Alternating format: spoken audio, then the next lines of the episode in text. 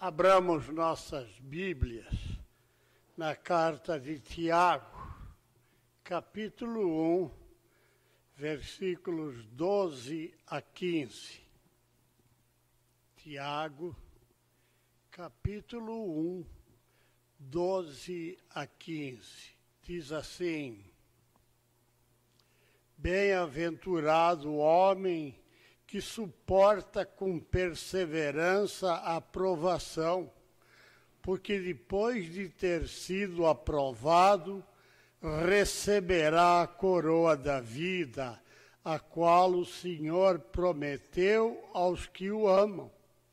Ninguém, ao ser tentado, diga: sou tentado por Deus, porque Deus não pode ser tentado pelo mal e ele mesmo a ninguém tenta. Ao contrário, cada um é tentado pela sua própria cobiça, quando esta o atrai e seduz. Então a cobiça, depois de haver concebido, dá à luz o pecado. E o pecado, uma vez consumado, gera a morte. Que Deus se digne abençoar a sua palavra. Oremos.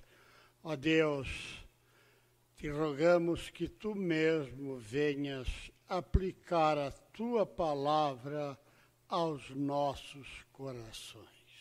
Amém. O pecado o pecado é aquilo que nos aparta e nos afasta constantemente de Deus. Os nossos pecados fazem separação entre nós e Deus. Precisamos fugir do pecado. O escritor Tiago, o irmão do Senhor Jesus, escreve esta carta muito importante na vida da igreja. E ele começa neste versículo 12 dizendo: Bem-aventurado o homem que suporta com perseverança aprovação. Quando nós lemos a Bíblia e achamos um livro interessante chamado Jó, nós vemos o que é perseverança, o que é manter firme a sua posição religiosa diante de Deus ainda que os bons amigos, entre aspas, venham consolar, ele se mantém sempre firme. E interessante que, pelo menos nos, nos primeiros capítulos do livro, de todas as situações, diz: E Jó não pecou contra o Senhor. Até quando a esposa dele, já um tanto quanto desanimada, fala: Jó, amaldiçoa o teu Deus e morre. Pelo menos você vai descansar. Falas como qualquer louca. Receberia o bem que vem de Deus e não receberia o mal, embora este ponto ele errou, falhou, mas não, não, não pecou contra Deus. Não era Deus que estava mandando aquela aprovação para ele. Deus só tinha permitido que o inimigo tocasse nele. Portanto, vemos que é importante na vida do cristão ter fidelidade ao nome do Senhor. Hoje a situação está muito difícil, tá? Está assim. Hoje, por causa do mundo que está aí de pós-guerra, pós-segunda guerra, que já acabou em 45, mas que esse pós-guerra está aí ainda. E houve muita uh, coisa ruim entrando dentro da igreja. A igreja deixou-se contaminar com o mundo e, infelizmente, pouca coisa nós temos de diferente daqueles que são do mundo. Pouca coisa. Estamos assimilando o mundo na nossa vida, nos nossos comportamentos, nos nossos compromissos.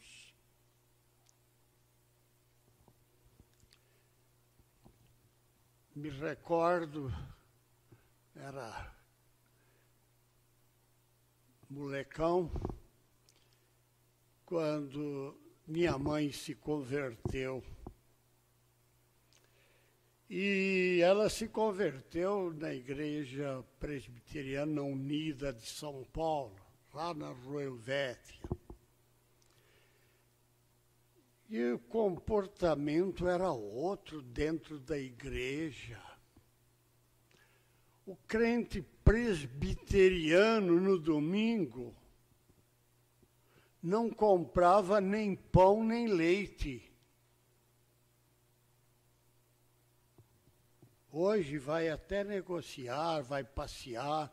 Conheci presbíteros que foram assistir jogo lá no, no Morumbi e outras coisas mais. Quer dizer, estamos afrouxando as nossas posições doutrinárias. E com isso, o pecado vai campeando na nossa vida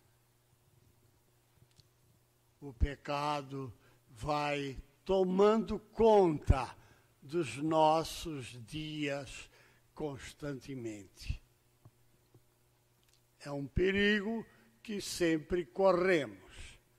Portanto, o escritor sagrado diz: Bem-aventurado o homem que suporta com perseverança a provação porque depois de ter sido aprovado, receberá a coroa da vida. Note, há um prêmio para aquele que depois de provação e vencer a provação, recebe a coroa da vida. Quem prometeu? o Senhor Jesus. É aqui nos diz ainda este versículo 12, o qual o Senhor prometeu aos que o amam. Prezados irmãos, precisamos rever toda a nossa vida. Precisamos rever toda a nossa vida. Tudo aquilo que temos feito até hoje precisa ser revisto. Eu não sei se todos se lembram, mas ninguém dos senhores, nem eu tampouco, estávamos presentes lá na época da reforma, mas um dos baluartes da reforma era igreja reformada, sempre se reformando. É, mas parece que temos reformado para pior. Infelizmente é. Temos sim, para pior. Para melhor, não. Para melhor na nossa posição humana, talvez melhorou bem, estamos mais sossegados, mais livres, mais à vontade e conhece mais a vontade vamos pecando mais.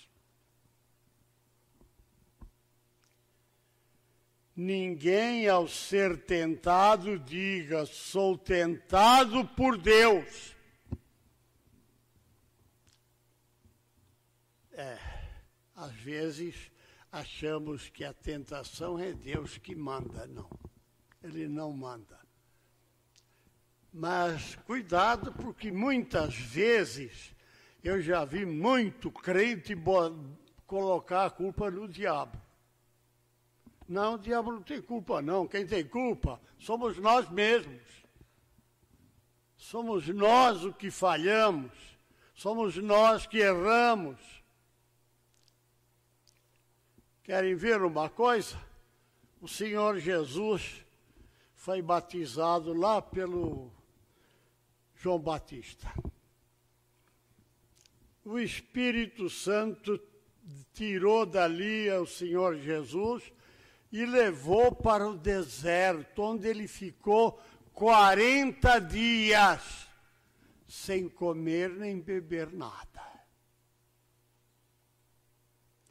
E o diabo ali, ó, tentando, tentando, tentando função dele é essa, é tentar. Ele foi tão ousado que foi tentar a Jesus, ofereceu os reinos do mundo para Jesus, como se ele fosse dono de alguma coisa.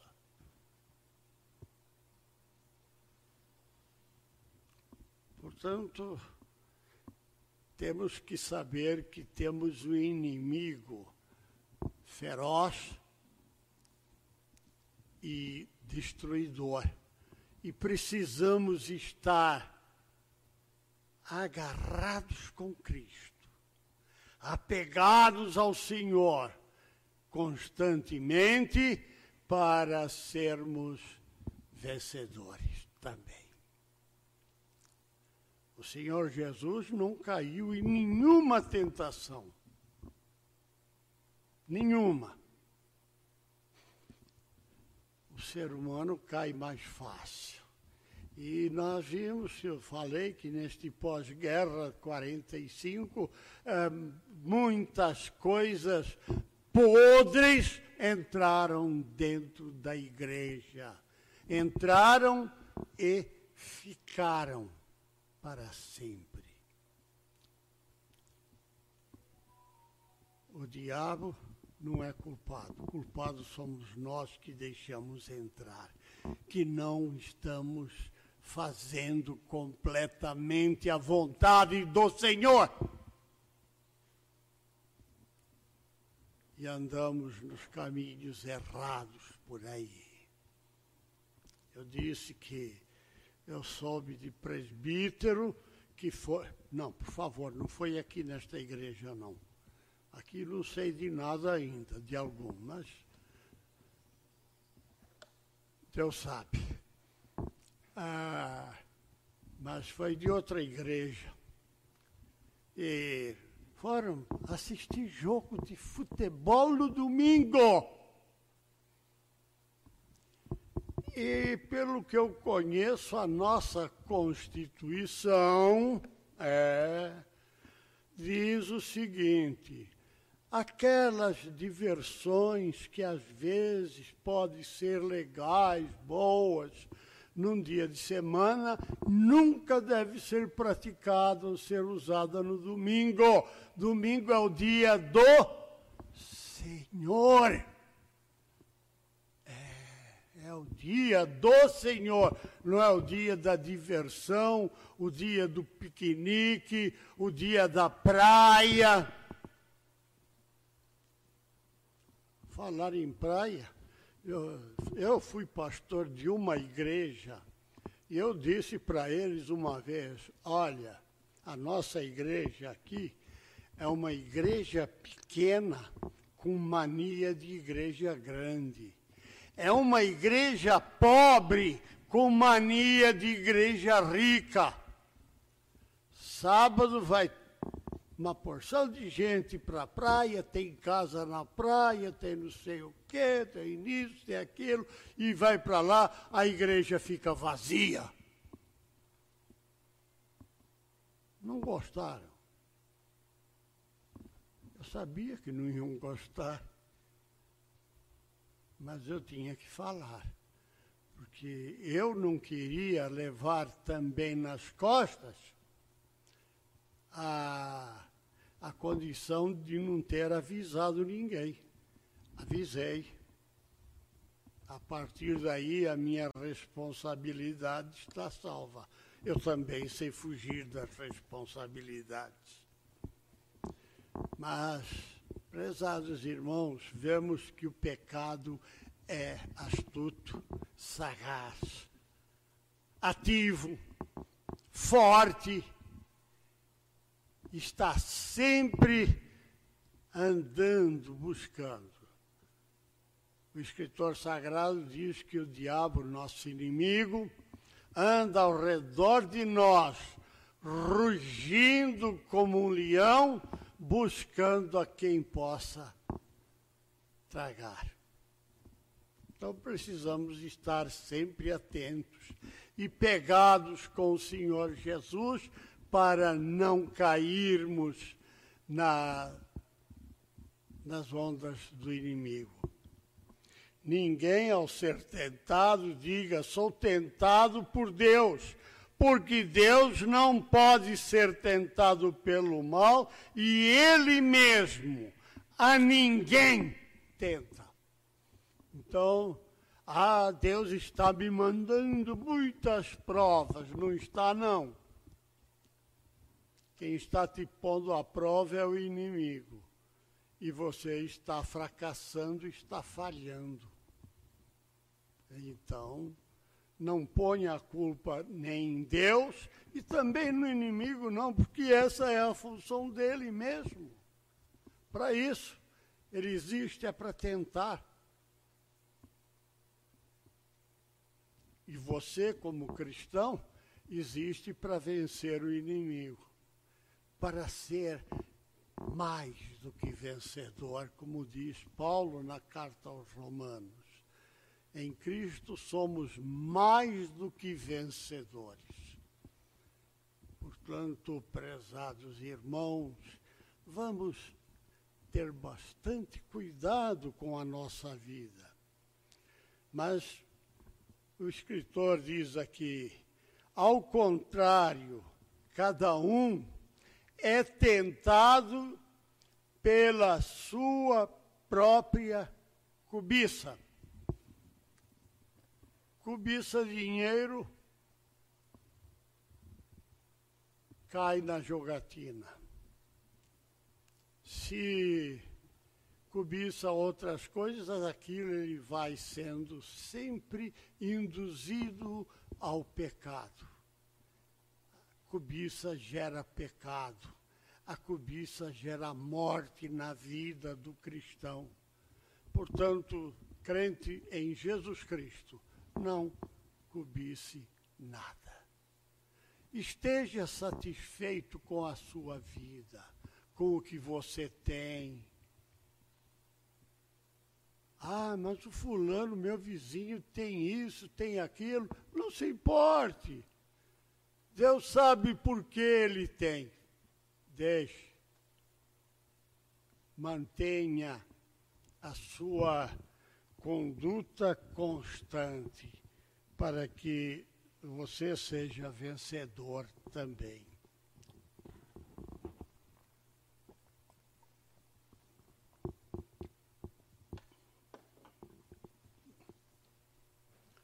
Ao contrário, cada um é tentado pela sua própria cobiça, quando esta o atrai e seduz. Então, deixamos que a cobiça atraia a cada um de nós e ela nos seduz, nos engana, porque seduzir é enganar. E lá vamos nós de cambalhada,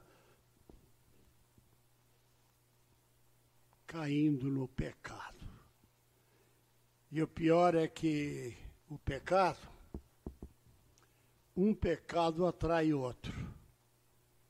E a cobiça vai indo, gera o pecado, o pecado chama outro pecado, e mais outro, mais outro, e dali a pouco estamos muito longe de Deus. Que triste situação. Eu não sei se alguns dos irmãos conhecem, mas às vezes todos nós conhecemos, às vezes temos até na família aquelas pessoas que um dia se tornaram crentes em Cristo Jesus e depois caíram, caíram, caíram. Não sei até quando.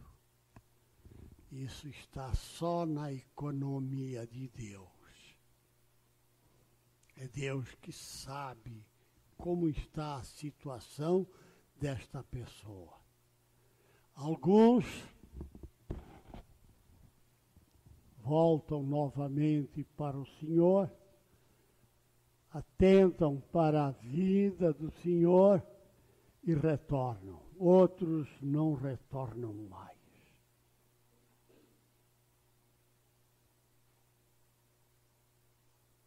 É a porca lavada. Você não pode lavar uma porca, não adianta. A primeira poça de lama que ela vê, ela chafurda dentro. É impossível para uma porca ver charco e não mergulhar lá, não se deitar, não fazer a, a sua sujeira toda. E o pecado faz isso com a, na vida do crente. Emporcalha toda a sua vida. E com isso vai se sujando cada vez mais, mais, mais. Ao contrário, cada um é tentado pela sua própria cobiça, quando esta o atrai seduz. Então a cobiça, depois de haver concebido, dá à luz o pecado. E o pecado, uma vez consumado,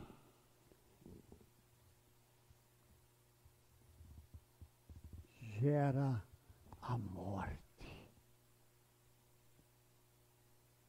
O pecado, uma vez consumado, gera a morte, morte espiritual. Morte física é normal para todos nós chegarmos lá. Uns mais cedo, outros mais tarde, mas cada um vai chegando a seu tempo. Mas a morte espiritual, essa é terrível. Você sabe o que é passar a eternidade. Aliás, passar está errado, ninguém passa a eternidade. Mas vai viver a eternidade no inferno?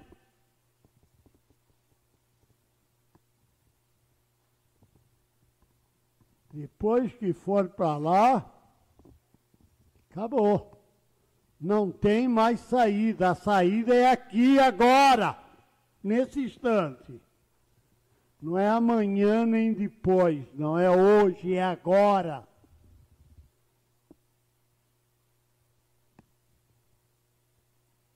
Porque depois não há mais oportunidade de sair de lá. O Senhor Jesus contou uma parábola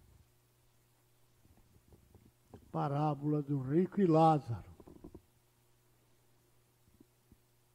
E ele diz no texto: Lázaro morreu e foi levado pelos anjos para o céu.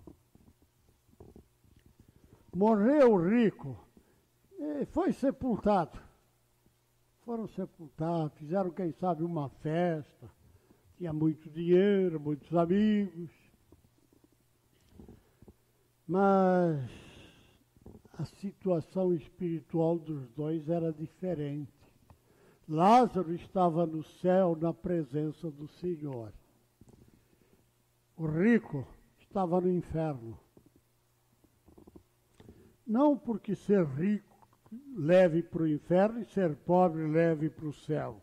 Tem muito pobre no inferno e também tem muito rico no céu. Não é, é a condição financeira, mas era a condição moral de cada um. E no inferno, o rico estava sendo atormentado. E ele olhou e viu lá no céu a Lázaro sendo consolado, confortado, alegre, lá no céu. E ele, pai Abraão, manda que Lázaro molhe o dedo na água ah, e me refresque a língua, pelo menos. Hum, hum, não, não pode. Manda que ele vá avisar na casa de meu pai. Eu tenho cinco irmãos. Para que eles não venham para cá. Olha, não adianta você ter a misericórdia dos seus irmãos no inferno, não. No inferno não resolve mais nada. E lá, ah, ah, eles têm Moisés, têm os profetas, ouçam-nos. Ah, mas senhor, se foram mortos lá, quem sabe eles atendam. Não. Ele não vai. Nem daqui passa para aí, nem daí passa para cá. Acabou. É situação definitiva depois da morte física. Morreu fisicamente a sua alma vai definitivamente ou para o céu ou para o inferno. E daí não sai nunca mais. Agora, passar ou viver a eternidade no inferno deve de ser muito angustioso, muito triste, muito difícil também. E eu pergunto, aonde você quer viver a eternidade? Se você continua fazendo tudo aquilo que o mundo faz, você está marchando para o inferno. Você tem que mudar de vida. E mudar de vida não é fácil, é difícil, porque temos que ter testemunho da nossa mudança. Não culpe Deus pelo seu pecado, não culpe o diabo, culpe-se a si mesmo, porque você peca porque quer peca porque quer. Certa ocasião, eu tinha ido numa das minhas igrejas, que o reverendo Toniel conhece bem, porque ele também já foi pastor lá depois. Quando eu fui pastor, ele ainda era congregação. Mas, e quando eu morava em Lorena, quando eu fui pegar o ônibus lá na, na rodoviária de Guaratinguetá, já demos o nome, né? Não tem importância. Tinha um bêbado. E ele me viu de Bíblia na mão. Ah, eu não quero ir para o céu. No céu não tem Coca-Cola. Prefiro ir para o inferno. Prefere mesmo. Não falei nada porque, primeiro, estava na hora de eu pegar o ônibus. Segundo, não adianta discutir com um bêbado. então deixa para lá, porque não vou ter tempo para ficar aqui agora. Então, deixei, mas me deu vontade de conversar com a pessoa. O tempo urgia, não deu. Ah, muito bem. Então, irmãos, uma coisa é certa: o pecado é sempre culpa nossa, minha, sua, minha, de qualquer um de nós. Não é de ninguém mais. Ah, mas ali o fulano fez com que eu pecasse. Não, ele não fez. Você pecou porque você quis.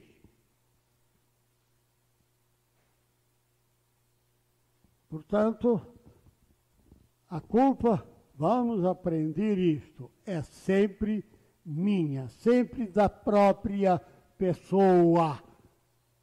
Não é de nenhum outro, ninguém, nem Deus e nem o inimigo. É de cada um por si mesmo que vai dar contas a Deus. E que Deus nos abençoe em nome do Senhor Jesus. Amém.